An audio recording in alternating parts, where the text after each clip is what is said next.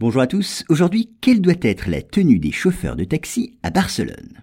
Alors l'autorité chargée des taxis barcelonais considère que les chauffeurs, surtout en été, ont tendance à adopter une tenue vestimentaire trop décontractée. Aussi, poussée par la concurrence des chauffeurs de VTC, habillés de manière plus stricte, elle a décidé d'imposer aux conducteurs un code vestimentaire plus rigoureux. Vous allez voir. Il faut d'abord dire que dès l'arrivée des beaux jours, de nombreux chauffeurs de taxi à Barcelone aiment se mettre à l'aise. Ils délaissent ainsi les tenues trop chaudes pour adopter la chemisette, le débardeur, le bermuda et les sandalettes, ou même les tongs. Eh bien, cette négligence vestimentaire nuirait à la réputation des compagnies de taxi.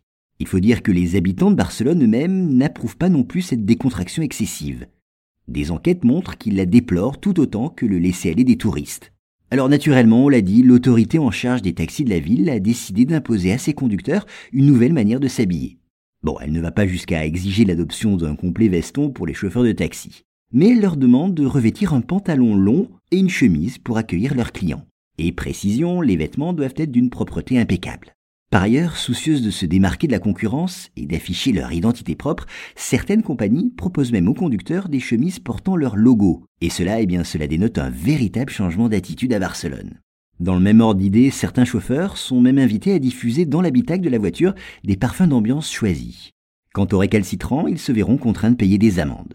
Alors comme on pouvait s'y attendre, les chauffeurs de taxi n'apprécient guère ces nouvelles mesures. Ils considèrent dans leur majorité qu'une tenue décontractée n'est pas forcément débraillée. Selon eux toujours, en tout cas, elle les aide à mieux supporter une chaleur estivale souvent étouffante. L'un de ses chauffeurs a même fait remarquer que ce nouveau code vestimentaire avantageait ses collègues féminines qui avaient toujours le droit de porter des jupes.